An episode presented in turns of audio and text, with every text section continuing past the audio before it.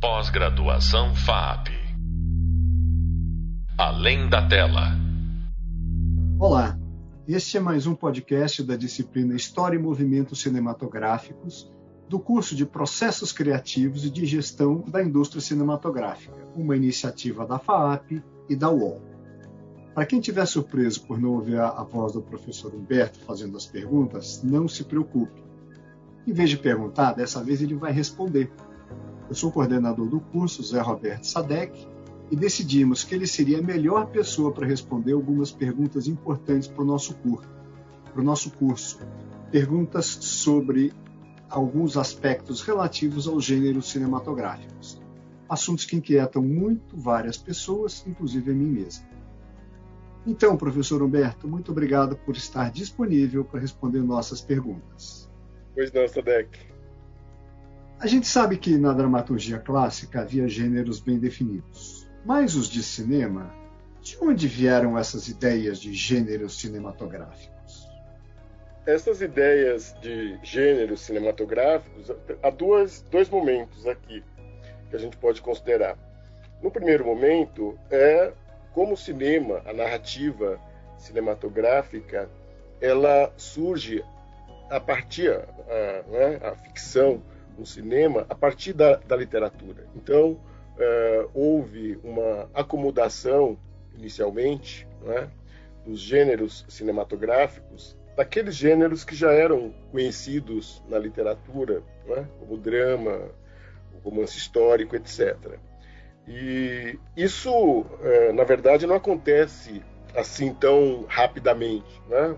de modo que é, os gêneros cinematográficos no cinema eles só ganham corpo e se consolidam efetivamente a partir do momento é, em que o cinema ele né, passou a ser falado, né, com o fim do cinema silencioso, isso já na década de 30 e, portanto, no auge do sistema de estúdios uh, hollywoodiano, nas décadas de 30 e 40, que os gêneros cinematográficos eles acabam se consolidando e eles se constituem numa estratégia muito eficiente na época para o reconhecimento do público é? é de determinadas características que é, estariam presentes é, em um filme. Então, é, sem que houvesse propriamente um cálculo né, para é, determinar né, a origem é, de um gênero é, específicos, alguns filmes que despontaram é, né, a partir do cinema falado, isso no começo dos anos 30, então, por exemplo, com o som, o advento do musical, ou, na época, ainda os filmes de gangsters que, de algum modo, refletiam a situação eh, dos Estados Unidos na época da depressão. Quer dizer, esses filmes eles tiveram, uh, foram grandes sucessos de público e isso acabou é, motivando ou levando os grandes estúdios hollywoodianos a uma produção de filmes é, sequenciais que depois acabaram sendo caracterizados a partir dessa é, identificação com os gêneros. Né? Então, o que se tem é, né, com a caracterização dos gêneros, o que se tem são convenções que se estabeleceram gradativamente e que é, fizeram com que muitos filmes entre as décadas de 20, 30, 40 passassem a ser reconhecidos, por isso que hoje nós tipificamos como gêneros é, cinematográficos.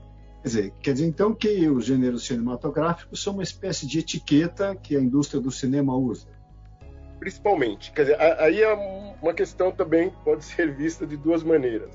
Não é? é claro que isso estimula toda uma discussão teórica e conceitual a respeito uh, dos gêneros, né? dos gêneros cinematográficos.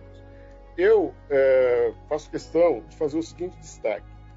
Uh, quando nós assistimos a um filme, é? e nós é, reconhecemos nele características é, de um gênero, isso, é? mesmo antes dos gêneros terem se estabelecido e se consolidado, a gente pode, a gente viu aqui é, que, é, por exemplo, no caso do cinema brasileiro, primeiros ciclos de cinema no início do século passado, alguns filmes uh, na, na, fase, não é, ciclo do Rio de Janeiro, podem ser identificados como filmes uh, de, de, crimes, não é? Então, uh, hoje, retrospectivamente, a gente pode olhar esses filmes como sendo filmes de gênero, como se eles uh, compusessem um gênero. Mas essa é uma discussão bem posterior. o que ocorre é que a etiquetação, por assim dizer, dos gêneros, elas estão fortemente é, ligadas à indústria de cinema e à ideia de pensar o cinema como linha de montagem. Quer dizer, um filmes, filmes sequenciais. Ah, é, se isso que você está falando, é, é, vamos dizer assim, é, funciona, por que, que tem tantas variações de gênero entre os críticos e os historiadores? Tem gente que fala que são só quatro gêneros, tem gente que fala que é 35 gêneros. É, tem, tem, tem, eu estou citando, sei das fontes que dizem isso. Por que, que tem tanta variação se essas é, definições são tão precisas do ponto de vista da indústria? Entre as décadas de 30 e 40, principalmente esse período, pode ser considerado também como a era dourada do sistema de estúdios uhum hollywoodiano, é, nesse período os gêneros eles se consolidaram e eles têm mais ou menos uma certa permanência fixa, musical, filme de terror, filme de gangster, um subgênero do filme de gangster, o filme noir, western. Né? É, agora, a partir da década de 50, principalmente quando os estúdios é, entram em crise e mais marcadamente ainda nas décadas de 60 e 70, os, é, essa tipificação de filme por meio de gêneros, ela acaba funcionando mais como uma inércia daquilo que de algum modo foi estabelecido anteriormente do que algo que corresponda à realidade da produção cinematográfica nas décadas de 60 e 70. O que ocorre a partir de um determinado momento é que é uma flutuação muito grande é, nisso que a gente está chamando aqui de filmes de gênero. Né? Então, é, a, partir de um determinado momento, a incorporação, por exemplo, né, de, do musical, quando a gente pensa musical, é, com a comédia. O próprio filme, o próprio gênero western, a partir de um determinado momento, ele passou por um processo de revisão, mas também é, uma produção é, de filmes de faroeste que é, não só subvertem o gênero, como incorporam outros elementos né, de guerra, históricos. Então, é, essa flutuação ela passa a ocorrer de modo bastante significativo a partir da década, das décadas de 60, 70, e de tal forma que elas permanecem com o tempo e elas funcionam como estratégia para divulgação é, dos filmes, mas do ponto de vista conceitual, ela acaba sendo bastante frágil. Quer dizer, a identificação é, de um filme a partir é, da ideia de gênero, né, é, a partir de um determinado momento, ela não tem a mesma força é, que teve logo no início. Tá. É... Roberto, os gêneros têm vida própria, né? Eles se estabelecem, se consolidam e depois o que? Eles morrem, eles mudam, o que, que acontece depois? Eles se transformam. há uma, é, quer dizer, como uh, a gente há de imaginar em outros aspectos da vida cultural, outras formas de expressão da vida cultural, você tem um, um, um período, não é? Um auge, um apogeu e uh, logo em seguida você tem também a exaustão, não é?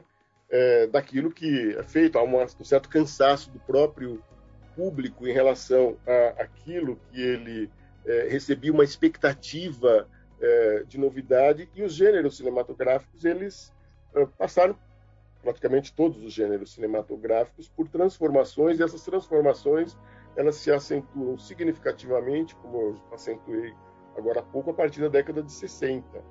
Nesse sentido, o gênero western, quer dizer, o, western que era feito na década de é, 30, 40, 50, com um caráter mais romântico, com uma determinada visão, por exemplo, sobre, sobre os índios, sobre é, o herói, é, é, esse, essa caracterização ela é, se modifica de tal modo que na década de 60, 70 a, haverá uh, uma série de westerns chamados crepusculares ou revisionistas. Então, uh, o, essa, uh, essas transformações pelas quais os gêneros cinematográficos elas passam ao longo do tempo, elas são bem marcantes de tal modo que, no caso do western, por exemplo, você tem um trajeto que, a partir de um determinado momento, ele passa a definhar, e se ele não morreu, não é possível dizer que não se faça mais filme, né? É, que possa ser identificado como essa. A gente viu mais recentemente um filme que concorreu ao Oscar, não é? é Ataque dos Cães, para ah, muitos é, têm essa identificação com o western, mas é, já não, ele, ele, já não satisfaz mais aquelas, é, aquelas convenções, vamos assim dizer, foram estabelecidas no gênero quando ele é, quando ele teve a sua mais é, quando ele foi mais produtivo nas décadas de 30, 40 e 50, principalmente. Você fala de transformação, mas por exemplo, esse filme que você falou, o, o Ataque dos Cães, ou o Brokeback Mountain, são são provavelmente subversões do gênero, né? Sim. É muito mais do que uma transformação, acho que é uma subversão do gênero, ou estou enganado? Sim, não, não. É, esse é um ponto que, quando uh, eu penso nesses filmes, eu entendo que a identidade. Quer dizer, estou aqui considerando, quando você pega um catálogo, por exemplo, e, né, e vê uma crítica a respeito, é, por exemplo, desses filmes que você citou, é, ele está lá catalogado como um faroeste.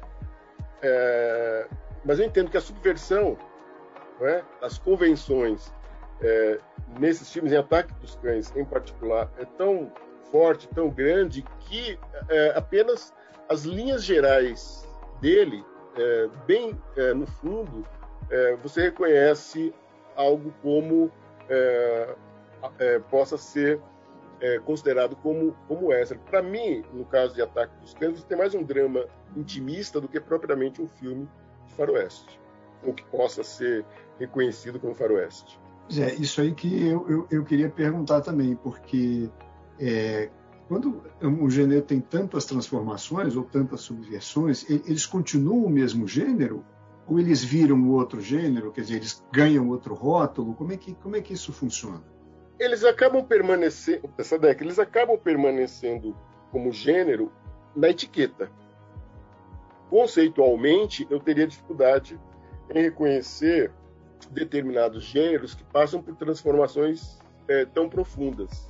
Filmes de gênero com transformações tão profundas. Agora, é, a gente está falando aqui do western. O gênero terror, por exemplo, ele já segue um caminho bem diferente. Ele se modifica, ele tem se modificado ao longo do tempo, mas mesmo que aquelas convenções né, do chamado cinema clássico, elas, elas tenham se modificado bastante, é, você continua com um gênero bastante ativo e que é, cuja a renovação e mesmo a, a, a subversão ela é, não traga uma situação como essa que eu é, identifico no western. Então, então é, a gente pode dizer que cada gênero evolui de uma maneira e, e, e eles podem é, seguir ou não para um outro tipo de gênero. Isso varia de gênero para gênero? Sim, e isso depende muito de, de, dos condicionantes de uma época. Quer dizer, cada época ela gera situações é, diferentes e, por exemplo, é difícil explicar, eu não saberia explicar é, por que, que um gênero terror, por exemplo, ele fascina tanto e, e permanece é, por tanto tempo é, se renovando e com uma produção é, constante, né, desde a década de 30, pelo menos, não é? é o cinema norte-americano se espalha por diversos cantos do mundo, inclusive o Brasil. Uh, uh, acho que uma resposta para isso não é tão simples assim. mas é, outros gêneros, mais notadamente é, western, ele, é, a partir de um determinado momento, ele não só é, definhou, ele não só é, diminuiu significativamente a sua produção, como mais recentemente é difícil, os, os, os filmes de western mais recentes, eles, eles são híbridos, eles, eles, eles não estão num, campo muito facilmente definível, como esse que a gente citou agora aqui, Ataque dos Cães. Ah. E as comédias, Humberto? As comédias também elas se transformaram bastante, desde a comédia pastelão no início do século, passando pela comédia romântica, a comédia screwball nos anos, nos anos 30, é, e é, ela passa e ela incorpora muitas vezes é, outros gêneros como é, o musical. É, agora, a, as comédias elas também têm um outro dado aqui é, importante. elas acabam se constituindo ao longo do tempo uma espécie de produção cinematográfica que uh, não se situa propriamente na, na primeira linha uh, do cinema. Então, você tem comédias que geram muita controvérsia entre os críticos, historiadores, etc. Então, a comédia, mas o que se tem da comédia? É que ela também se transforma, que ela também passa por esse ciclo é? de, de, mudanças, de, de evolução ao longo do tempo, ela é, permanece hoje como um gênero bastante forte, mas ela, ela vai se ramificando, ela se ramifica mais, me parece, por exemplo, que os filmes de gênero western. Então você tem é, comédias que caminham para sátira, você tem comédias mais desinteressadas, você tem comédias não é, de situações é, grotescas, então, a, a comédia é, é, justamente esse campo é, que se abre a, a, muitas possibilidades e que se mantém até os dias de hoje. E os musicais? Os musicais, ele, os musicais, eles têm um trajeto um pouco parecido com o do western. Eles, né, praticamente, eles são um momento impulsionador da indústria cinematográfica na década de 30, né, nas décadas de 30 de 40 na década de 50, é, os musicais eles, eles perdem o ar de ingenuidade, né? de alinhamento dos musicais, dos primeiros musicais realizados na, na, na, na, na década de 30, em que tinha toda uma, uma questão de coreografia e tal, etc. E eles acabam assumindo um, viés um pouco mais é, dramático, mesmo tom de comédia. Isso na década de 50, 60 é, eles se renovam ao longo do tempo, mas eles também perderam muito impulso nos últimos, nos últimos 20 anos. A gente tem, é claro, ainda a sobrevivência é, dos musicais, mas eles não têm, por exemplo, a mesma força que as comédias. Eles não têm a mesma força que eles tinham antigamente também, né? Eles não têm a mesma força que eles tinham antigamente, sim. E é, quando a gente compara, por exemplo, musical é, e comédia, em termos de produção, hoje as comédias elas é, ainda são bastante presentes, enquanto os musicais eles são bastante raros. Você tem musicais localizados, praticamente é, realizados uh, pelos grandes estúdios, um por ano, dois, três. Dizer, na década de 30 você tinha uma produção massiva de musicais. Tá bom. Roberto, muito obrigado pelos esclarecimentos. E, então vamos lá, vamos encerrar aqui nossa conversa. Este foi mais um podcast da disciplina História e Movimentos Cinematográficos do curso de Processos Criativos e de Gestão da Indústria Cinematográfica. Professor Humberto Silva, muito obrigado pelas suas respostas nesse podcast. E você, aluno ou aluno desse curso, desse curso, não perca os demais podcasts e não deixe de fazer a prática proposta pelo professor Humberto. Obrigado por nos ouvir, esperamos que você tenha gostado e que tenha sido útil. Até logo mais. Pós-graduação FAP Além da tela.